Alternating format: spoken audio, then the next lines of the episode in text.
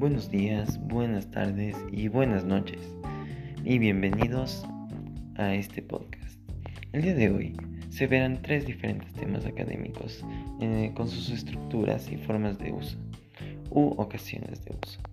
Estos tres temas son el ensayo, la fotonovela y además un tema muy interesante, el cual es el teatro.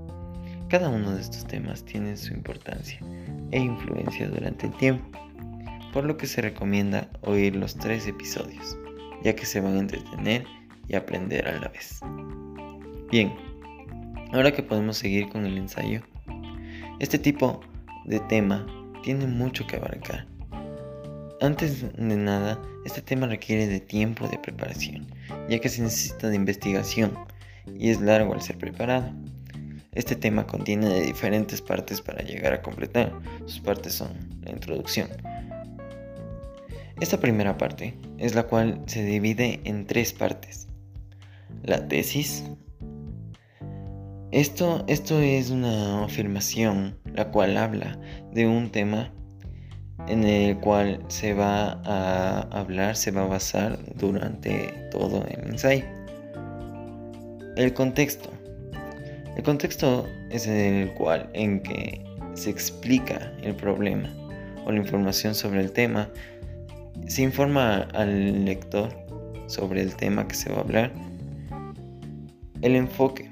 Se llega a ver eh, los ámbitos en los cuales se va a llegar a basar el ensayo y además el enfoque de los autores usados como fuentes. Todo esto debe usar máximo el 10% de todo el ensayo.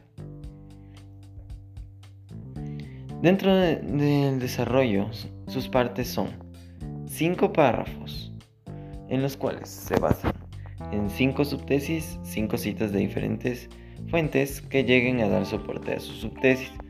Las cinco subtesis son mini temas de la, o ideas de la tesis en general. Em, las cinco citas son sacadas de diferentes fuentes de los autores mencionados en el enfoque. Estas, estas fuentes eh, deben dar soporte a la subtesis y deben dar información sobre el tema. Eh, y se finaliza con un argumento, el cual también da soporte a la subtesis y a la cita. en, ya a este punto del ensayo, eh, se ocupa ya la mayoría del ensayo. En, el desarrollo se ocupa máximo el 75% de todo el resultado. El ensayo, además, eh, se analiza al hacer las aproximaciones finales. Primero se inicia las aproximaciones con una pequeña conclusión que es un poco específica. Luego, se retorna a la tesis dada al inicio del ensayo eh, recordando al lector el tema y además siendo parafraseada, eh, cambiada de, de, palabras, pero dando el mismo significado.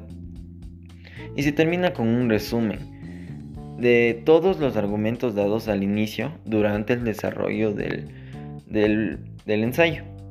Los cinco argumentos son eh, resumidos en mínimo dos líneas de, de, resumen en el cual hablan de, de, los, de los cinco subtemas eh, que se tratan en el desarrollo. Y luego de ello se pone, mm, se separa esta primera parte de la aproximación final con dos puntos al terminar todo esto. Luego se continúa eh, dando un, un parafraseo rápido de, las, de, cada una de las subtesis y de cada uno de los argumentos que le ayudan eh, dando soporte a cada subtesis.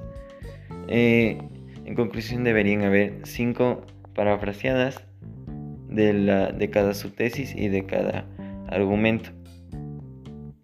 Y además y, resumidas dándoles dándoles mm, más eh, especificación.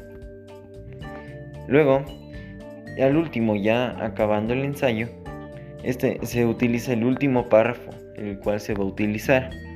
Es, es, una conclusión, Este tipo de conclusión eh, ya puede ser más larga y se puede em, basar, no, se basa en todo el tema o tesis el cual eh, se habló eh, durante el ensayo.